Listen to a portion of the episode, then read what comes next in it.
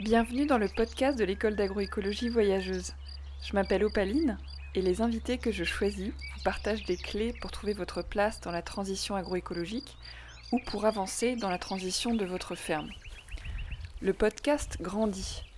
Si vous aimez ce podcast et souhaitez que son contenu ait encore plus d'impact, je vous encourage à vous y abonner, à le noter et à laisser un commentaire sur votre plateforme d'écoute préférée. Vous pouvez aussi le soutenir en contribuant sur le compte Tipeee de l'école d'agroécologie voyageuse. Le lien est dans la description du podcast. Je vous souhaite une très belle écoute.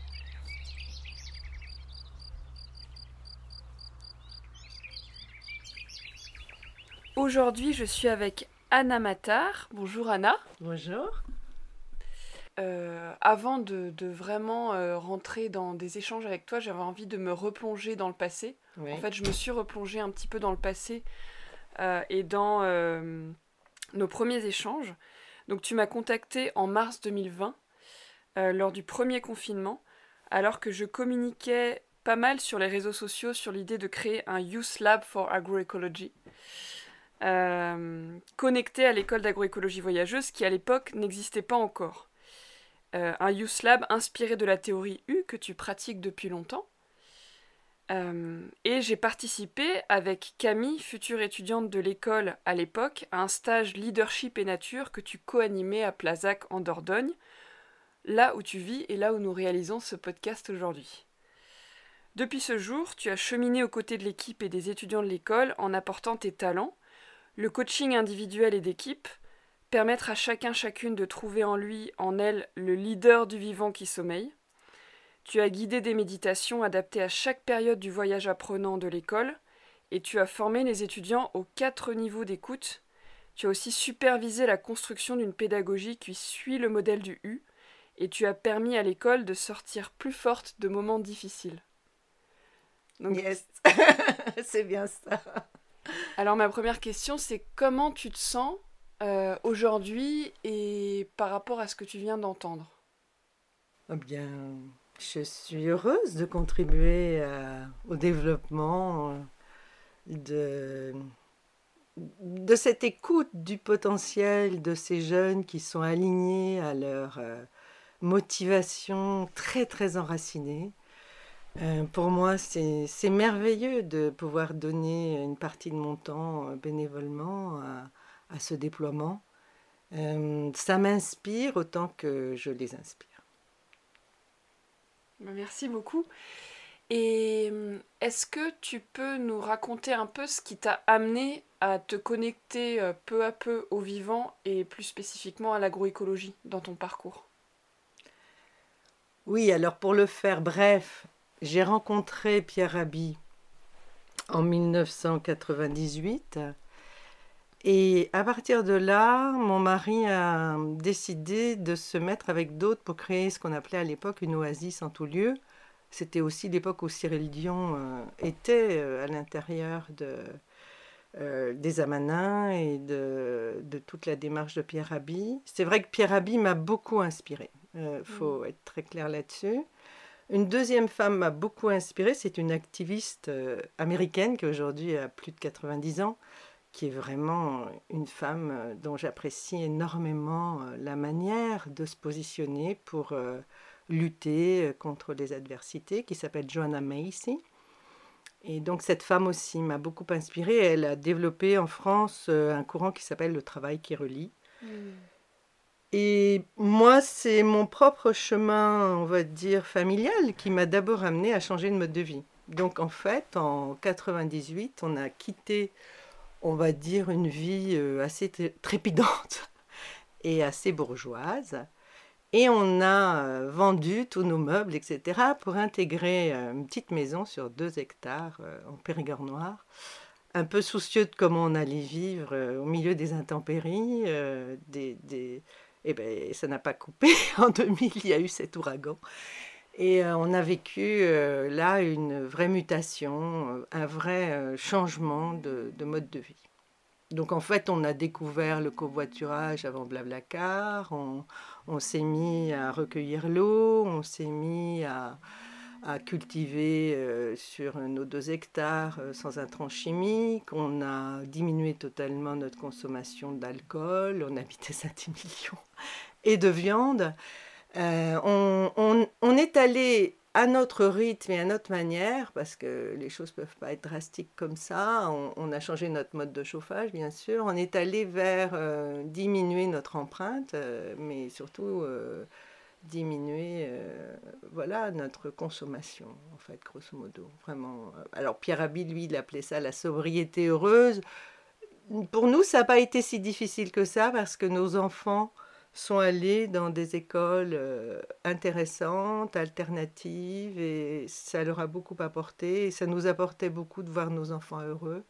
Et avec eux, on a développé la première cantine bio de tout le département, et pour donner un exemple, cette cantine bio, maintenant que la cuisinière avait été formée à travailler les produits autrement, notamment euh, couper des rondelles de pommes plutôt que d'avoir des pommes euh, déjà toutes précoupées à réhydrater, euh, casser des, œufs, ça prend du temps, c'est vrai.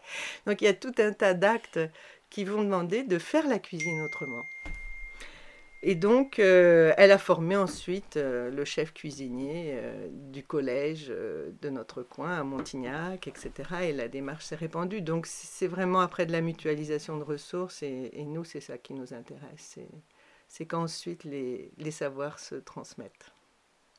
Donc, tu as été connecté au, à la, enfin, au vivant personnellement déjà.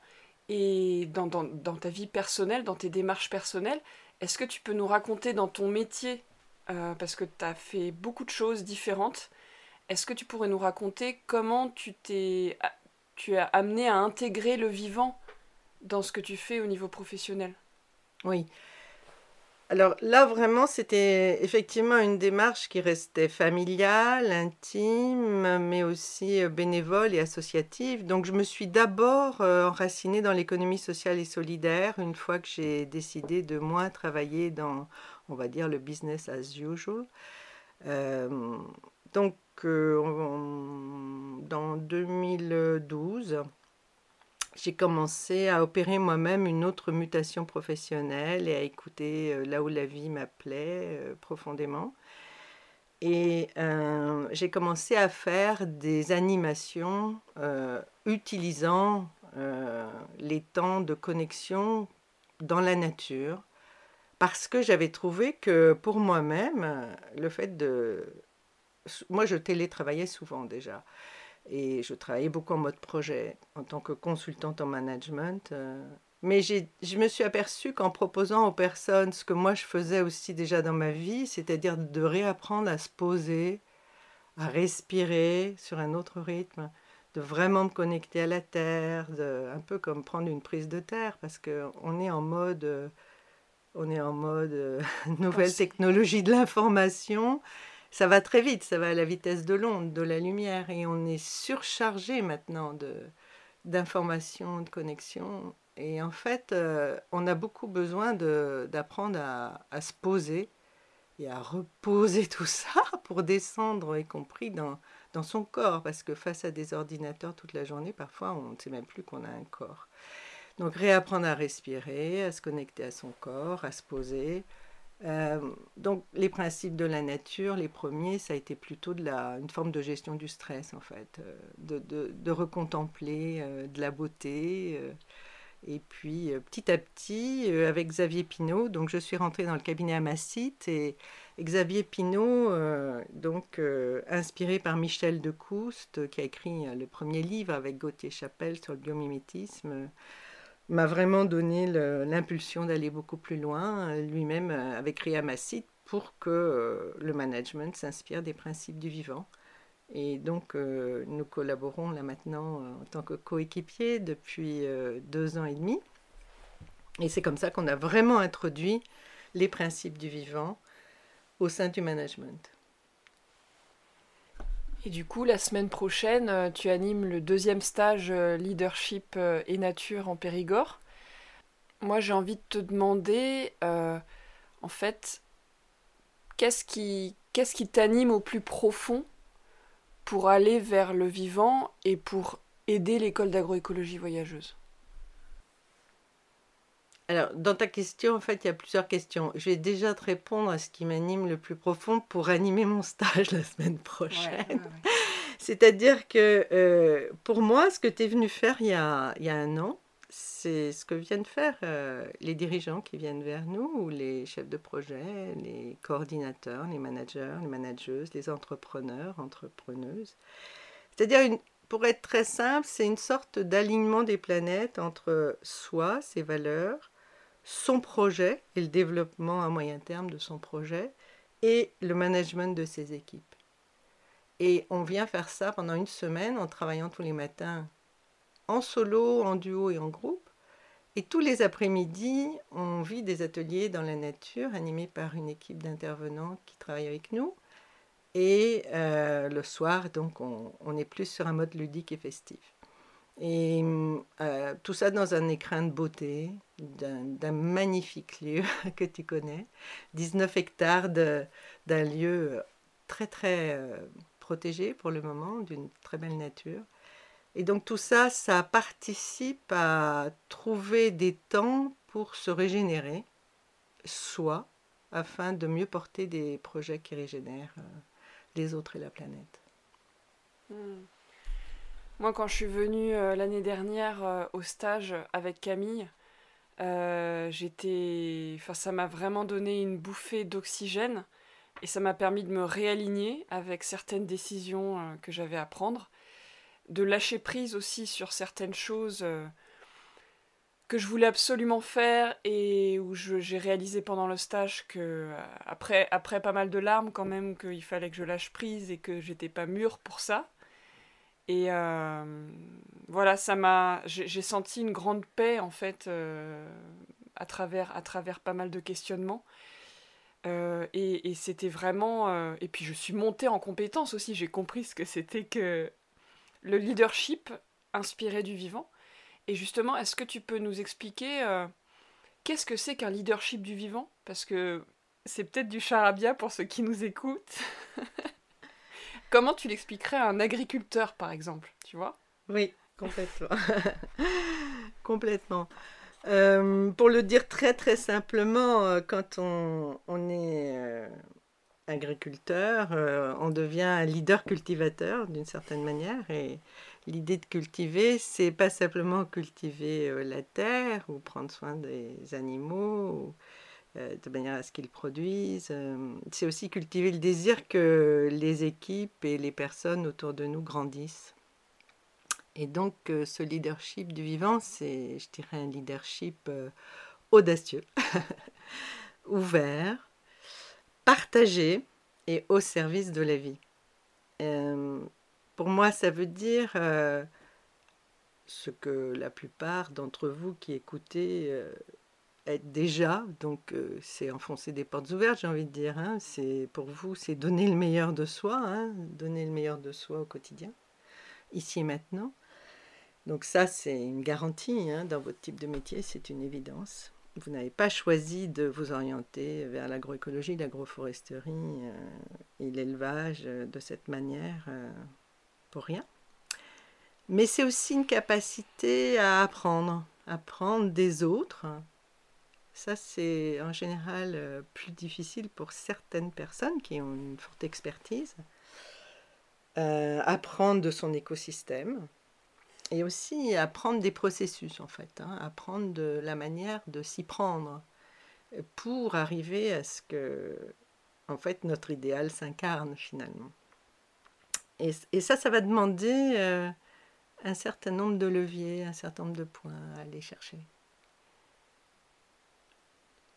Euh, bon, quand on, quand on est associé dans un GAEC, quand on est gérant, quand on est peut-être dans une SKIC ou une ARL, enfin, comment est-ce qu'on fonctionne et, qu'est-ce qui se passe? Et on se rend bien compte qu'aujourd'hui, produire euh, ne suffit pas. Il va aussi falloir euh, administrer, gérer. Euh, il y a beaucoup maintenant de, de, paperasse, comme on dit vulgairement. Mais la France est un pays particulièrement bureaucratique, et puis tout ce qui concerne l'Europe aussi. Donc beaucoup de dossiers à monter, beaucoup de dossiers de subventions, y compris faire sa compta, etc., les salaires, etc. Donc euh, il ne suffit pas de savoir faire de la permaculture. Il va falloir apprendre le perma-management d'ailleurs. On parlera tout à l'heure du livre qu'on coécrit à 30 sur ce perma-management. Mais en fait, on va devoir aussi apprendre à commercialiser.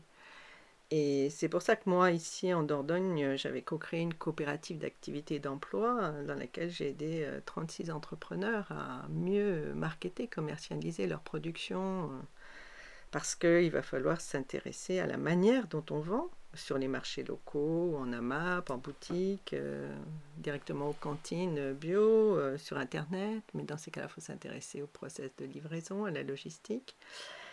Et puis aussi s'intéresser à est-ce qu'on transforme ou pas. Euh, parce que on s'est bien rendu compte que transformer, ça avait beaucoup, beaucoup, beaucoup d'intérêt pour euh, le, chiffre d'affaires. Euh, mais dans ces cas-là, réfléchir sur ces questions. Donc, il, il, faut aussi travailler à plusieurs pour co-déterminer ce qu'il en est d'une vision du développement à moyen terme qui s'appuie sur, euh, moi ce que j'aime bien développer, c'est cette veille stratégique sur le modèle rivière. C'est-à-dire que, en fait, euh, aujourd'hui, euh, si on est à fond dans sa production, en général, on n'a pas le temps d'identifier ce qui se passe sur, sur notre marché. on n'a pas le temps d'identifier ce qui se passe ailleurs dans les autres GAEC, qu'on n'a pas le temps de, vraiment euh, analyser ces, mutations sensibles. Or, aujourd'hui, c'est important de faire cette veille collectivement et de se répartir. Chaque associé prend une part de la veille et, fonctionner en mode rivière, c'est-à-dire qu'une rivière, c'est, on va dire, c'est toujours la même rivière, mais c'est jamais la même eau. Et donc, euh, elle peut prendre tout un tas de formes. Elle va contourner des obstacles, elle va disparaître sous les roches, elle va réapparaître. Euh, et on a besoin de pouvoir changer son cap et, être euh, beaucoup plus adaptatif. On, vit dans un monde qu'on appelle VICA, c'est-à-dire volatile, incertain, complexe, ambigu. Et aujourd'hui, cette complexité contient des niches d'opportunités, c'est vrai, vraiment. La crise aussi contient des niches d'opportunités. Il y a eu de, nombreuses nouvelles solidarités qui ont émergé. Mais on a aussi besoin de co-réfléchir et co-designer ensemble et co-créer euh, là où on veut aller. Et, ça, c'est un travail qu'on a à faire euh, sur la raison d'être du GAEC. Sur, euh, c'est pas juste se mettre ensemble, être moins de 10 associés, etc. voilà. Donc là, il y a un travail à faire au niveau de la raison d'être qui me semble très importante, ce pourquoi on est vraiment là et, et, et, ce à quoi on veut vraiment aboutir tous ensemble. Puis après, il va y avoir du management d'équipe, tout simplement. Et ça, c'est ce à quoi je m'attelle le plus. Euh, j'aide les petites structures à développer leur management d'équipe. Donc ça, c'est valable pour toutes les, tous les projets, à plusieurs, en fait, euh, que ce soit GAEC ou installation collective qui prend une autre forme juridique. Euh, en fait, là, quand je t'entends, c'est déjà des, des conseils en fait qu'on donne plus ou moins aux étudiants, euh, mais ils savent pas trop comment s'y prendre. Donc toi, à travers ton travail, tu leur donnes des outils pour, pour pouvoir travailler ensemble et, pratiquer leur leadership à eux, quoi. Oui, ce qui est très très intéressant dans la pédagogie de l'école, on va faire maintenant ce, détour. moi, ce qui m'intéresse dans, pourquoi je continue de vous accompagner, de vous aider, c'est que euh, toi, Opaline, tu es en train d'inventer euh, cette pédagogie du nouveau euh, inspirée du processus en U. C'est cette formation que j'ai faite, moi, en 2013 et j'ai rencontré Otto en 2006-2007, donc ça fait plus de 15 ans. Euh, Otto en fait, on va dire que c'est un impulseur d'un grand mouvement d'acteurs de changement dans le monde. On était 6500 acteurs de changement en train d'évoluer ensemble pendant les, premiers confinements du début de la pandémie.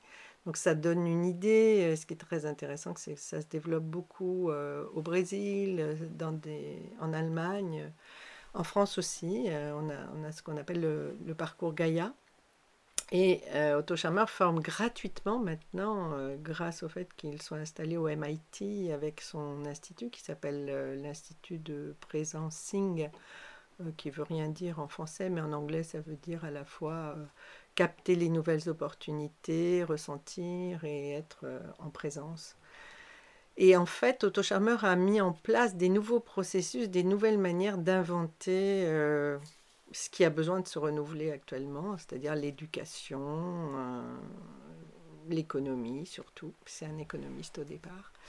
Et dans l'éducation, on va dire que ce que tu fais, toi, est un modèle, c'est-à-dire que tu as un rôle modèle. Tu as choisi pour toi-même d'interrompre euh, ton contrat dans l'éducation classique pour donner vie à ce à, quoi tu, tu, aspires. Donc tu fais toi-même ce voyage magnifique pour aller chercher toutes ces pratiques d'agroécologie dans le monde entier, apprendre auprès des fermiers dans le monde entier, dans les structures euh, de ton voyage. Et tu reviens en te disant, et finalement, si d'autres étudiants auraient envie, dans leur année de césure par exemple, en tant qu'ingénieur agronome ou après leur BTS, BTSA, aurait envie de faire pareil. Et bah, finalement, ce que j'ai expérimenté, je vais le proposer. Et aujourd'hui, tu vois, ça, c'est un modèle actuel des, jeunes innovants. Tu vois, euh, par exemple, j'écoutais l'autre jour ce jeune trader qui avait laissé tomber son métier de trader parce qu'il avait finalement voyagé sur un mode slow euh, voyage tranquille, découverte, contemplation, présence au monde, présence aux autres. Et après, quand il est revenu de ce voyage, il a découvert que ce voyage avait transformé sa vie. Il a créé une agence de voyage pour permettre à d'autres de faire cela. Donc en fait, on est un petit peu des pionniers, on expérimente soi-même et après on trouve les moyens de le faire vivre à d'autres. Et c'est ça la pédagogie du U, c'est une pédagogie expérientielle. Et on a beaucoup trop mis l'accent en France sur une application euh, technocratique de savoir. Et c'est un petit peu ça qui nous a conduit à des modèles qui ont quand même détruit, il faut se rappeler, euh, combien? Deux tiers de la biodiversité. Donc il faut quand même s'en souvenir de ça. Euh, moi, c'est un peu ce qui me guide toujours, en me rappelant que ce modèle sur la réussite, sur la technocratie, intéressant hein, de l'après-guerre, hein, il fallait utiliser les machines, il fallait utiliser euh, la chimie euh, de la guerre. Mais comme dit si bien Hervé Covès, euh, voilà, maintenant on est prêt, on est beaucoup plus nombreux à être prêts à faire un pas différent parce qu'on est en train de se rendre compte que les conditions deviennent plus difficiles. Et donc, chez l'humain, c'est un petit peu récurrent, c'est que quand les conditions deviennent plus difficiles, naturellement, les solidarités émergent et on a vu euh, pendant la pandémie combien les gens ont commencé à apprécier d'aller chercher leurs légumes euh, sur le plan local et à soutenir les producteurs locaux euh, et, combien il y avait de la gratitude qui est tous ces agriculteurs qui, produisent pour qu'on puisse se nourrir. Et, là, on revient aux besoins de base et on revient au bon sens.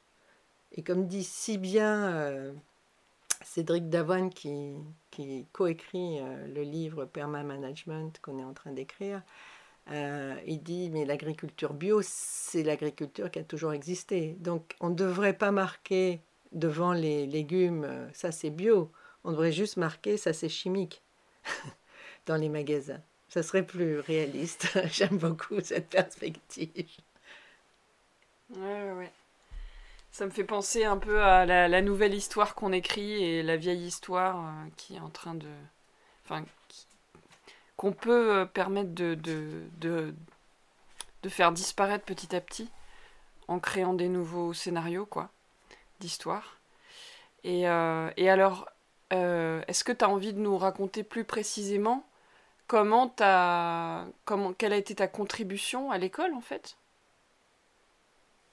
Qu'est-ce que et quels ont été les moments marquants pour toi euh, avec les étudiants ou même avec l'équipe?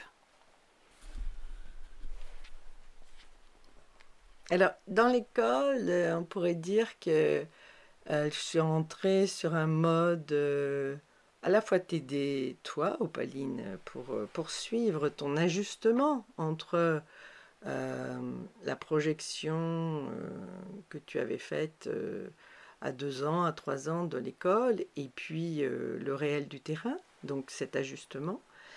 Et puis, euh, à un moment donné, tu m'as dit, tu es mon mentor du U. Alors j'ai accepté ce rôle. Et je me suis dit, tiens, euh, c'est un nouveau rôle, je vais le co-découvrir avec toi.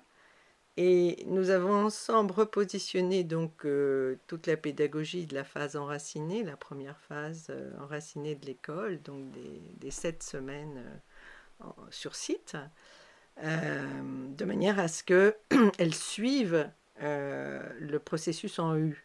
Alors, pour faire très bref, le processus en U, c'est tout d'abord une courbe où la gauche du U, c'est euh, mieux apprendre, ouvrir son esprit, découvrir de nouvelles perspectives, sympathiser, rentrer en confiance avec le groupe, avec euh, toutes les parties prenantes de l'école, avec l'équipe pédagogique, avec les fermiers euh, vers lesquels on va s'orienter. Donc rentrer en empathie euh, de communication, euh, mieux comprendre de quoi est fait notre système, notre écosystème, de l'agroforesterie, de l'agroécologie.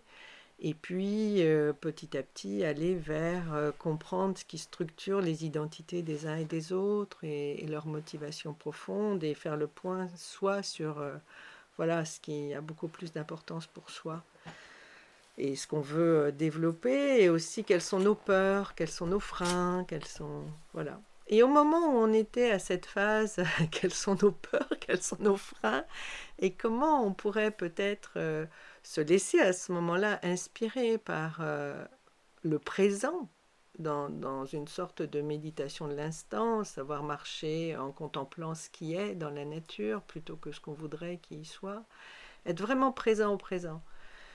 Eh bien, euh, se passe cet événement absolument incroyable, c'est que, euh, voilà, on apprend euh, le jeudi ou le mardi, maintenant je ne sais plus, que la France va se reconfiner. Et tu étais peut-être en train de l'intuiter, mais tu n'osais pas y penser et pas y croire. Et que ça allait être une réalité. Et donc, il fallait que toi et Sarah euh, mettiez en œuvre euh, la bascule de la pédagogie avec Hélène, d'une pédagogie participative expérientielle en présentiel à une pédagogie en ligne. Et là, je dois dire que eh bien, j'ai été comme un point d'appui pour votre équipe, j'ai été un point d'appui pour les jeunes aussi. Et ce qu'on avait appris avec les jeunes jusqu'à présent, à mieux respirer, à mieux arriver dans le présent, à prendre soin de son corps et à écouter son intuition, a beaucoup servi à ce moment-là parce que j'ai guidé une, expérience où les jeunes ont pu euh, faire des choix aussi euh, à la fois rationnels et intuitifs pour s'orienter vers euh, leur futur. Est-ce qu'ils allaient aller euh, prospecter une ferme autour de là où ils étaient confinés Est-ce qu'ils allaient aller à plusieurs dans une des fermes que vous leur proposiez? Est-ce qu'ils avaient d'autres euh, plans? Et ça a été un moment de bascule, et pour moi aussi, parce que vous étiez très tendu, ce qui est bien normal. Et euh, j'ai tenté voilà, de, de, vous accompagner dans ce moment difficile, étant embarqué avec vous. Et ça m'a beaucoup appris aussi sur sur l'efficience de ces processus qui ne sont pas que mentaux. Et en fait, euh, en y repensant, je me rends compte que moi aussi, ce qui m'avait beaucoup aidé quand j'ai vécu une très grosse épreuve dans ma vie, euh, c'est d'avoir été accompagnée à choisir pas que sur la surface de, mon, de ma pensée, mais aussi dans la profondeur de qui j'étais. Mais ça, on a beaucoup de mal parce qu'on est stressé. Donc on, veut, on a vraiment besoin que quelqu'un d'autre nous guide dans ces moments-là. Euh, donc euh, ça c'est un point. Et puis ensuite, une fois que ça allait mieux, que tout le monde était euh, situé dans sa nouvelle euh, ferme, dans sa pédagogie, et vous dans l'équipe dans sa pédagogie, voilà, j'ai continué un petit peu de vous accompagner pour sur des problématiques précises, peut-être sur un peu des, des difficultés qui ont émergé, sur voilà. Euh, en fait, euh, je me suis mise à votre disposition, donc c'est quand vous me demandiez que je suis intervenue. J'avais pas de, du tout de plan pré, euh, pré, comment on va dire, pas pré, prévu. voilà, prévu, prévu. D'ailleurs, dans le U, une des grandes caractéristiques de ces nouveaux modèles maintenant, c'est d'arrêter de faire de la planification. C'est pas valable pour euh, quand, on, cultive et qu'on a besoin de savoir ce qu'on met dans chaque parcelle, etc. Je ne veux pas dire cette planification-là. Je parle de la planification stratégique dans des PME de plus de 250. On arrête de faire cette planification à trois ans avec des objectifs, euh, des KPI, c'est-à-dire des Key Performance Indicators. On arrête de faire ça. Vous voyez des, structures euh, comme Auto Technologies, des Poult, de, de nombreuses entreprises ont vraiment arrêté de faire cela. C'est beaucoup plus vivant parce que ça permet une intelligence adaptative à ce qui se passe réellement lors d'une pandémie, lors de crises, lors de difficultés. Il y en a besoin aujourd'hui de faire de la veille stratégique, comme je le disais tout à l'heure, et de capter à plusieurs son marché, les évolutions des besoins des consommateurs, les évolutions de la manière de consommer. Vous voyez, la plupart des consommateurs maintenant euh, sont tout à fait euh, pour consommer localement, pour consommer auprès de structures qui euh, ont des raisons d'être définies dans leur statut, donc des entreprises à mission qui ont décliné ensuite euh, leur raison d'être dans des objectifs précis. Et, le marché euh, risque de s'orienter très fortement euh, dans ce sens-là. Et donc nous, on accompagne aussi les, structures qui hésitent un peu à changer leur méthode de gouvernance, à aller vers une gouvernance beaucoup plus participative. Pour illustrer ce que tu disais tout à l'heure sur la pédagogie du U, euh, bah je, je, l'ai partagée pas mal sur les réseaux, elle est aussi dans le programme de l'école. Euh, pour illustrer un petit peu ce que ça veut dire concrètement, bah, au, départ du U, euh, ce qu'explique Anna sur l'idée de, s'immerger un peu dans l'environnement, aller à la rencontre de soi, aller à la rencontre des autres, bah, il y a eu beaucoup, beaucoup d'interventions en agroécologie, la rencontre des paysans du territoire où est enracinée l'école, faire le point sur ses envies, ses besoins. Et puis petit à petit, en descendant vers le bas du U, euh, on rentre en fait dans un moment de pause et de lâcher prise où il y a tout un tas de pratiques que tu nous as proposées, de, de marche en pleine nature, euh, on a même fait une initiation à la sylvothérapie, euh, de méditation, de danse, de dessin, enfin faire vraiment ce qui nous permet de lâcher un peu le mental et d'écouter son intuition et lâcher des choses pour permettre de faire émerger d'autres choses, pour faire de la place pour du nouveau. Oui, on n'a pas parlé de la droite du en fait. Je m'en aperçois là tout à coup. Donc en fait, la droite du c'est un petit peu le U, c'est comme euh, inspirer et expirer. Donc quand on inspire, euh, voilà, on s'inspire et quand on expire, on manifeste, on crée, on met en œuvre, on applique, on donne vie et corps à ce qui était plus intuitif, plus inspirant. Et donc toute la droite du est passionnante, c'est vraiment comment cristalliser ces nouvelles inspirations sur ce qu'on a à faire, sur la manière de le faire, sur euh, ce que la vie nous appelle à faire. C'est de le mettre en œuvre. Et l'idée de la mise en œuvre dans le processus en U est très intéressante, c'est qu'elle fait face à deux écueils. Elle évite le comportement très français qui est que au lieu de mettre en œuvre, on fait une étude. Donc on fait une étude sur une étude sur une étude sur une étude et après les gens n'ont plus envie de mettre en œuvre parce qu'ils ont déjà oublié euh, ce qui les avait inspirés.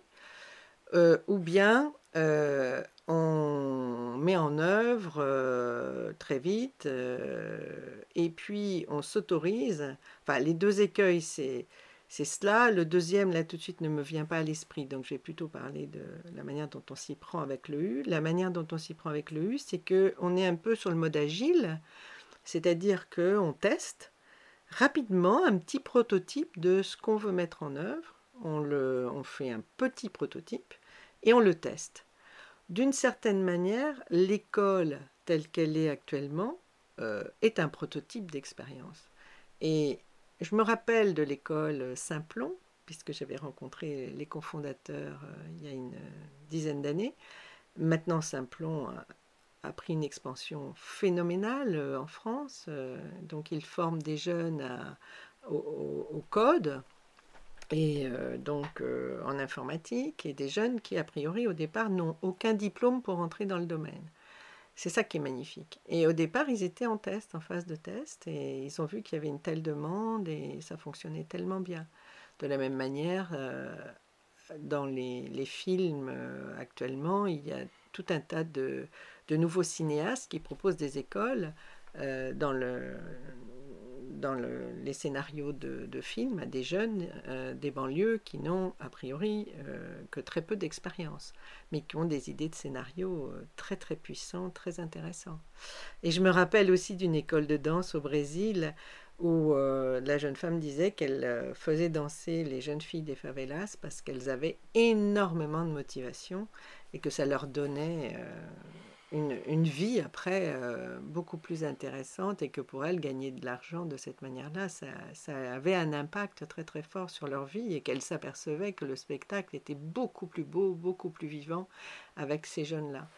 Donc on doit, on doit aujourd'hui euh, considérer que la mise en œuvre comme ça, rapide, permet de, vérifier si, euh, voilà, comment ça fonctionne, nos parties prenantes, comment tester. Et alors le gros truc français par contre, c'est qu'en France, on ne se donne pas bien le droit à l'erreur. Et donc, c'est dans notre mentalité. Notre mentalité française, c'est qu'il faut avoir beaucoup de diplômes, contrairement à l'Allemagne, hein, qui est beaucoup plus opérationnelle. Beaucoup de diplômes, et finalement pas assez d'expérience, parce que euh, moi, j'ai contribué à ce que dans les écoles euh, de toutes sortes, euh, écoles d'ingénieurs, écoles de commerce, toutes sortes d'écoles de la chambre de commerce, on introduise les, aspects expérientiels. Donc ça, c'est venu. Là, depuis 30 ans, ça y est. Mais quand, je suis arrivée dans ces métiers, euh, il n'y avait aucun lieu d'expérience. On apprenait presque que de la théorie avec des gens qui n'avaient jamais travaillé en entreprise. Je trouvais ça très intéressant.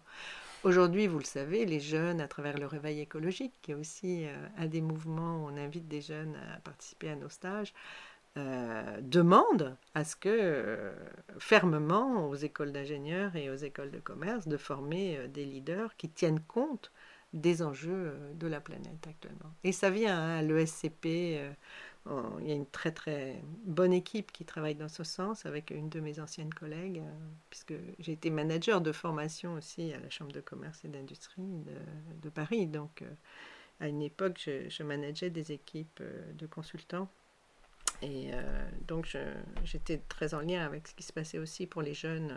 On faisait des ponts. Mais la première chose qu'on faisait avec les jeunes, c'est qu'on leur faisait faire un stage d'intégration, ce que tu fais très bien dans ton école, dans votre école, c'est-à-dire un temps où euh, on faisait de l'interdisciplinaire et on présentait toute l'équipe pédagogique et en même temps ils travaillaient un peu toutes les matières et ils travaillaient surtout de la cohésion euh, à se rencontrer avec des jeux, avec la part du jeu aussi dans notre culture. La part du jeu, euh, c'est quelque chose à vraiment réintroduire, très importante dans la pédagogie. La pédagogie par le jeu. Ça commence à venir. Ouais, apprendre en faisant des erreurs euh, et apprendre en faisant, c'est clair que c'est le c'est un des piliers de l'école d'agroécologie voyageuse. Moi, j'aimerais bien euh, repréciser des, éléments sur les enjeux d'équipe avant qu'on puisse clore. C'est que euh, peut-être que, en fait, euh, dans les structures dans lesquelles vous êtes, vous faites face à des difficultés parfois avec le travail en équipe. C'est quelque chose qui est quand même assez difficile. Euh, on peut avoir euh, des équipes aussi avec des bénévoles, des woofers, des aidants familiaux, des services civiques. Euh, et on est parfois gérant, on est chef d'exploitation, on est associé. Enfin, on a des statuts différents dans les équipes. Et je trouve qu'il faut se rappeler aussi, même quand on fait l'innovation en management, il faut se rappeler des principes de base en management. Et un des principes de base très intéressant, je trouve, moi, c'est que on a besoin de savoir si les personnes euh, dans nos équipes sont des personnes qui ont des compétences non développées, donc faibles dans le domaine. Et ils viennent avec beaucoup de motivation, hein. souvent les bénévoles, les woofers, avec beaucoup de motivation, c'est ça qui est magnifique. Donc ne pas abîmer leur motivation, ça va être le premier point. Mais en fait, ne pas fonctionner avec ces personnes sur un mode participatif. Une des grandes erreurs de l'économie sociale et solidaire, c'est celle-là. C'est qu'on imagine qu'il faut faire du participatif avec tout le monde. Non, pas du tout. En management, euh, quand une personne est en montée de compétences et n'a pas de compétences, on a besoin d'être pas participatif, on a besoin d'être structurant. C'est-à-dire euh, de bien dire ce qu'il faut faire et comment le faire, mais sans être autoritaire. Et ça, expliquer, dire quoi faire, comment, montrer à la personne, lui faire faire et rester patient. Ce sont euh, des principes à développer parce que souvent on est pris par d'autres choses, on a beaucoup de travail soi-même et juste on pense que la personne va se débrouiller et on lui montre vaguement et euh, en fait euh, ça, crée beaucoup de non-dits et de frustration. Par contre, si on est toute une équipe euh, d'ingénieurs agronomes comme dans cette ferme-là, les 11 qui se sont mis ensemble du côté de Limoges, qui pour moi était vraiment une ferme exemplaire, ou la nouvelle ferme urbaine qui se monte à Paris dans le 17e, ça, c'est très intéressant. Tout le monde est très compétent dans son domaine. Euh, voilà. Donc, l'idée, là, c'est de travailler en mode délégatif et euh, de bien savoir euh, qui fait quoi, mais dans des secteurs complètement délégués et d'avoir des temps ensuite de retour d'information, de feedback régulier, de manière à ce que les difficultés puissent être exprimées et, et vraiment travailler pour les solutions. En mode délégatif, si on a chacun son secteur et si c'est bien clair, c'est assez facile. C'est plus difficile avec des personnes euh, qui justement ne vont pas oser vous dire ce qui ne va pas. Et si vous n'êtes pas disponible et si vous ne créez pas des temps précis, structurés pour ces feedbacks, euh, disons que la capacité au retour d'information, feedback, c'est une des choses qu'on observe le plus avec Xavier Pinault dans Amacite, c'est que quand le feedback ne fonctionne pas, et bien ensuite on a des organisations qui sont nettement moins vivantes. Et ces boucles de rétroaction, vous les voyez dans la nature, eh bien c'est la même chose. Euh, ces boucles de rétroaction sont très importantes dans les équipes. Et arriver à former toute l'équipe peut-être à des bases déjà de la communication bienveillante, ou qu'on appelle non violente aussi, euh, mais en fait je dirais plutôt bienveillante, la manière de dire les choses, de dire les faits, de dire ce qu'on ressent, de faire des demandes, des observations, de proposer des solutions, c'est-à-dire pas seulement se plaindre en aparté, mais arriver avec le problème et la solution, par exemple. Tout ça, ce sont des éléments à générer dans les équipes. Et nous, on arrive dans des équipes qui souvent ne dysfonctionnent parce qu'il y a eu trop de non-dits depuis trop longtemps. Et donc, euh, en fait, c'est un peu ça notre métier, c'est de repermettre à ce que ça circule l'énergie et la parole. Et être dans un management authentique, on ose se dire les choses. Aujourd'hui, c'est leader du vivant, c'est ça. C'est très important dans ce leadership du vivant. On va aller tranquillement vers la fin du podcast et moi j'ai une dernière question à te C'est euh, est-ce que tu as un dernier conseil? Si tu avais un conseil à donner à un jeune paysan, ça serait quoi? Oui, en écoutant les feedbacks des jeunes justement. Euh, puisque j'ai participé une semaine à votre phase de retour euh, lors des retours des, jeunes dans les fermes, j'ai ressenti euh, qu'ils exprimaient la question euh, de leur propre temps de travail comme une question clé. C'est un petit peu la question clé euh, des jeunes, de mes enfants par exemple, qui sont, voilà, ils m'ont vu, moi, surtravailler donc ils ont compris les effets négatifs sur la famille de, parents qui, sont trop, trop, trop investis dans leur travail, souvent au prix de leur santé. Et donc mon conseil, c'est, puisque vous avez une motivation magnifique à nous aider tous à régénérer cette belle planète et à nous nourrir d'une alimentation saine et bonne pour la santé, euh, veillez aussi à équilibrer votre propre santé votre propre rythme de travail et la manière dont, dont ces jeunes ingénieurs s'étaient mis ensemble, agronomes, il y, a, il y, a, quelques années maintenant, dans cette ferme, dont je n'ai plus le nom maintenant, dans les alentours de Limoges, ce qui m'avait beaucoup plu, La ferme de la tournerie. Voilà, merci, la tournerie. Ce qui m'avait beaucoup plu, c'est que la première chose qu'il disait, c'est que nous, on arrive à prendre un mois de vacances. Alors ça, je m'étais dit, ah, voilà la réflexion. C'est-à-dire que pour avoir une vie de famille, il faut aussi pouvoir partir de sa ferme pendant un mois en vacances. Et je pense que ça, pour les enfants, c'est bien, pour son conjoint, sa conjointe, c'est bien. Et pour soi, pour sa santé, pour son rythme, j'ai vu, moi, pendant la pandémie, le premier confinement, des, des, cultivateurs qui avaient vraiment été au bout, au bout, au bout de leur force. Donc, une fois, ça va, comme les soignants, mais ensuite, il faut vraiment trouver un équilibre entre sa vie personnelle, sa vie familiale, et, trouver la manière de s'associer avec d'autres pour que financièrement tout ça soit possible. Merci beaucoup Anna. En tout cas, euh, bah, ce, que tu dis là, tu, nous as incité, moi et Sarah, euh, à, à, le pratiquer. Euh, et là, actuellement, d'ailleurs, je me repose en partie grâce à toi, parce que tu m'as créé un petit cocon pour que je puisse me reposer, et ça fait du bien. Après toutes ces pérégrinations dans le réseau de ferme, euh, donc euh, voilà, on, apprend en faisant et c'est pas facile tous les jours, mais l'essentiel c'est d'avancer petit pas par petit pas. Le premier petit pas c'est le plus important dans n'importe quelle transition. Et est-ce que tu souhaites partager un dernier message, partager des remerciements ou nous dire euh, comment on peut continuer à suivre ce que tu fais?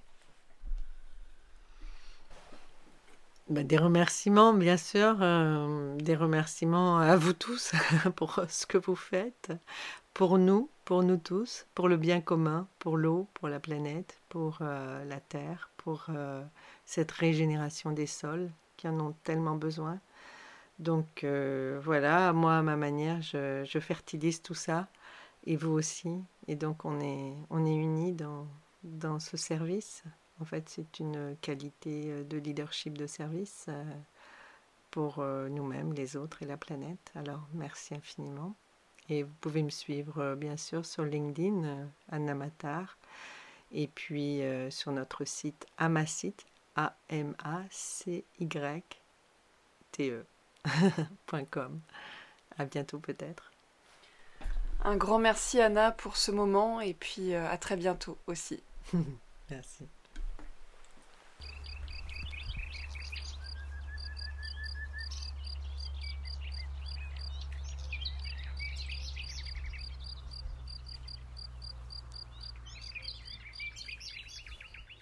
Merci d'avoir écouté ce podcast. S'il vous a plu, je vous encourage à l'envoyer à trois amis qui pourraient en bénéficier.